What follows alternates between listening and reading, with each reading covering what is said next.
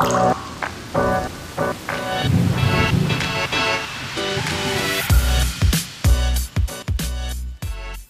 und herzlich willkommen zu einer neuen Folge des Regenwassermanagement Podcasts. Für die Entwässerung von Schwerlastverkehrsflächen sind besondere Systeme gefragt. Extreme Belastungen, große Wassermengen und eine hohe Schadstoffbelastung müssen gemanagt werden. Die Anforderungen an den Planer sind immer gleich. Ein sicherer Verkehr auf den Flächen und der Schutz des Grundwassers.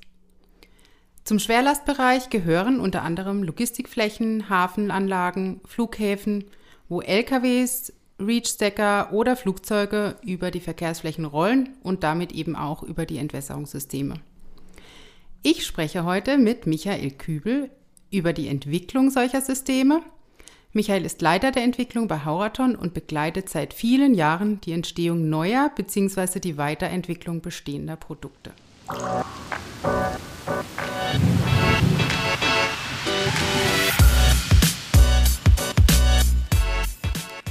Hallo Michael. Hallo Nina, schön, dass ich da sein darf. Schön, dass du da bist, zum ersten Mal in unserem Podcast. So ist es. Erzähl doch mal kurz ein bisschen was zu deinem Werdegang. Sehr gerne. Vor circa sechs Jahren habe ich bei Hauerton begonnen. Direkt als Leiter Entwicklung durfte ich in einen für mich relativ neuen Bereich eintauchen. Aber die Erfahrungen aus der Vergangenheit rund um die Produktentwicklung von allen möglichen Themen hat mir durchaus geholfen, mich schnell in die Thematik einzufinden. Und ich habe auch den Eindruck gehabt, dass ich, obwohl Rinnen und Beton zunächst mal neue Themen für mich waren, ich schnell meine Wissenslücken ausfüllen konnte und mit meinem bisherigen Wissen hier auch einen entsprechenden Beitrag, einen Input leisten konnte und so machen wir gemeinsam mit unserem Entwicklungsteam die Produkte ein Stückchen besser und versuchen auch immer wieder etwas Neues auf den Markt zu bringen. Und wo kommst du her? Also schon immer äh, in der Entwicklung tätig oder? Ich war in allen möglichen Bereichen tätig, immer irgendwie technisch, konstruktiv an der Produktentwicklung dran. Für die Automotive-Industrie genauso wie für den kleinen Erfinder von daher ein sehr, sehr breites Spektrum mit vielen verschiedenen Materialien und vielen verschiedenen Aufgabenstellungen. Und das ist, glaube ich, das generelle Grundwissen, dieses Allgemeinwissen, das man auch bei Rinnensystemen gut anwenden kann. Also bist du äh, Ingenieur, richtig? Ich bin Maschinenbauingenieur. Das ist also richtig. Mal die Frage vorab. Was waren für dich die drei größten Entwicklungen von Hauraton? Das ist nicht so einfach zu beantworten, weil es, glaube ich, ein paar sehr spannende Themen in der Vergangenheit gab.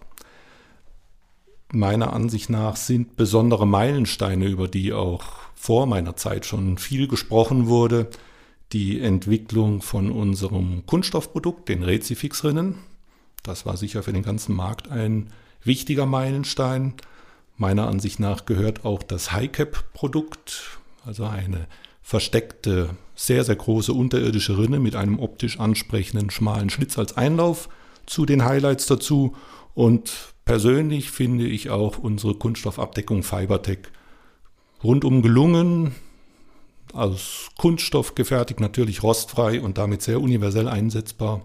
Nicht unbedingt ein Produkt für den Schwerlastbereich, aber trotzdem etwas, was vom Kunden gerne angenommen wird und über viele Jahre optisch überzeugen kann. Dann kommen wir jetzt mal zum Schwerlastbereich, also zur Schwerlastentwässerung, was ja äh, das Thema des heutigen Podcasts ist. Ähm, was war das erste und was war das letzte von Hauraton entwickelte Produkt speziell jetzt für den Schwerlastbereich? Dadurch, dass ich noch nicht so lange dabei bin, habe ich die Terminschiene nicht hundertprozentig parat. Aber wenn ich mich äh, nicht völlig täusche, war eins der ersten Schwerlastprodukte, das erfolgreich am Markt platziert wurde, unsere Big-Produktserie.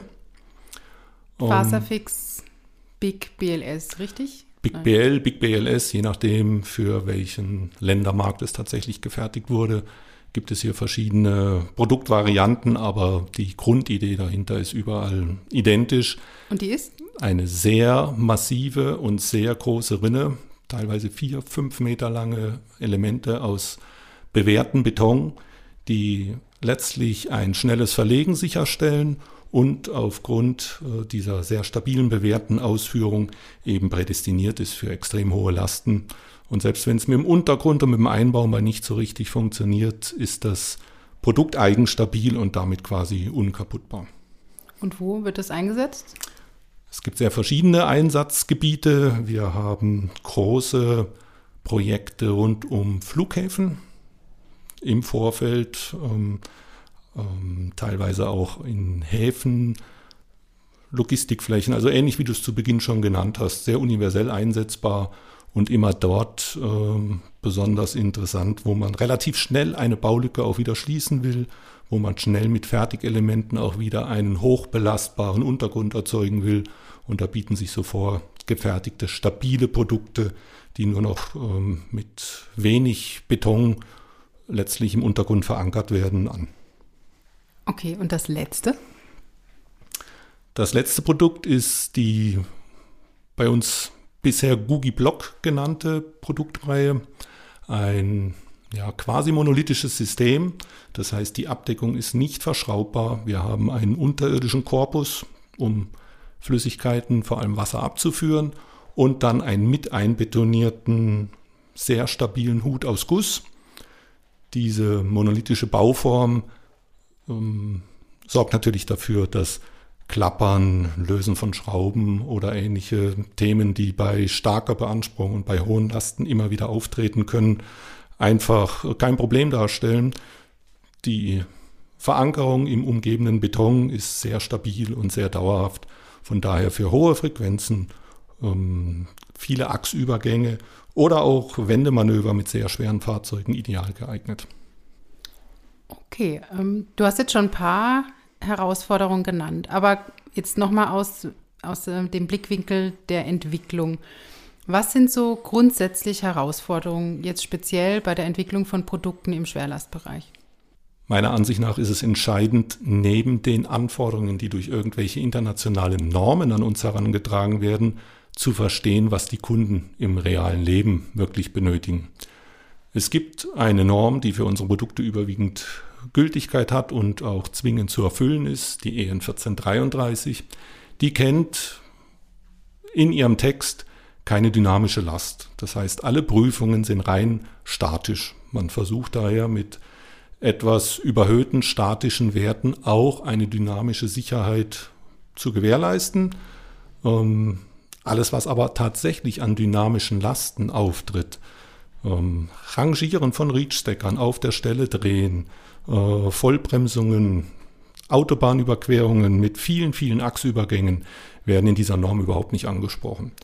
Und in der Realität sind das tatsächlich die Probleme, die im Schwerlastbereich viel eher Probleme bereiten, uns zu schaffen machen, als die reine statische Stabilität, die statische Auslegung. Jeder, der ein paar Grundlagen der technischen Mechanik kennt, versteht, dass größeres Retentionsvolumen sofort auch größere Nennweite bedeutet. Und größere Nennweite in Verbindung mit den ganz extremen Lasten bedeutet es auch Gussabdeckungen oder unsere Gusshüte, nenne ich sie jetzt einfach mal. Also alles, was direkt in Kontakt mit Rädern, mit den Hochlasten kommt, mechanisch entsprechend optimiert werden muss, für größere Kräfte, größere Spannweiten ausgelegt werden muss. Und das ist eben genau die Herausforderung, der wir uns aktuell stellen. Und so hat sich über die Jahre hinweg in enger Zusammenarbeit mit unseren Kunden natürlich ein Gefühl, ein Wissen und auch ein Wunschdenken entwickelt, wie wir diese Schwerlastprodukte für den täglichen Einsatz, für das reale Leben optimieren können, besser gestalten können und damit die Langlebigkeit und die Haltbarkeit nach oben schrauben können.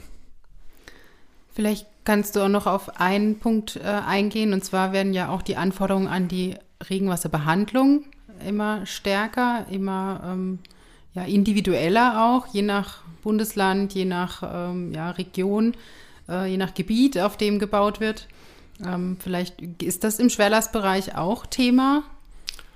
Tatsächlich passen sich im internationalen Umfeld die Anforderungen sukzessive nach oben an.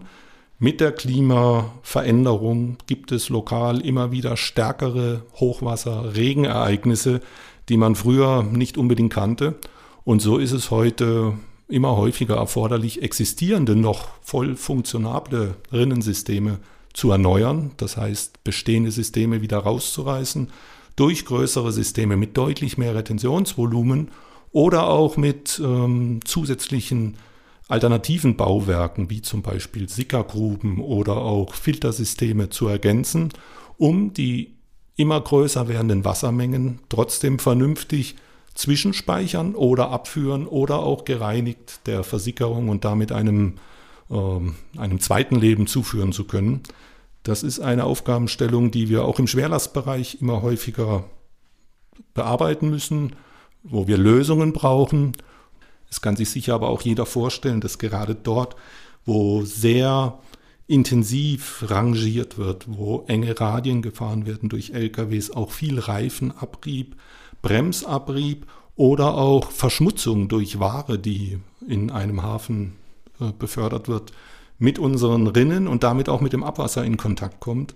Und deshalb ist das Thema Wasseraufbereitung, Filterung von Wasser, Schadstoffe zurückhalten, ähm, sowohl in der Rinne, was wir durch unser Clean-System entsprechend anbieten können, als auch losgelöst von der Rinne in separaten Bauräumen wie einem großen Retentionsbecken, einer Versickerungsfläche, separat dafür gebaute und optimierte Bereiche, ähm, ein riesiges Thema.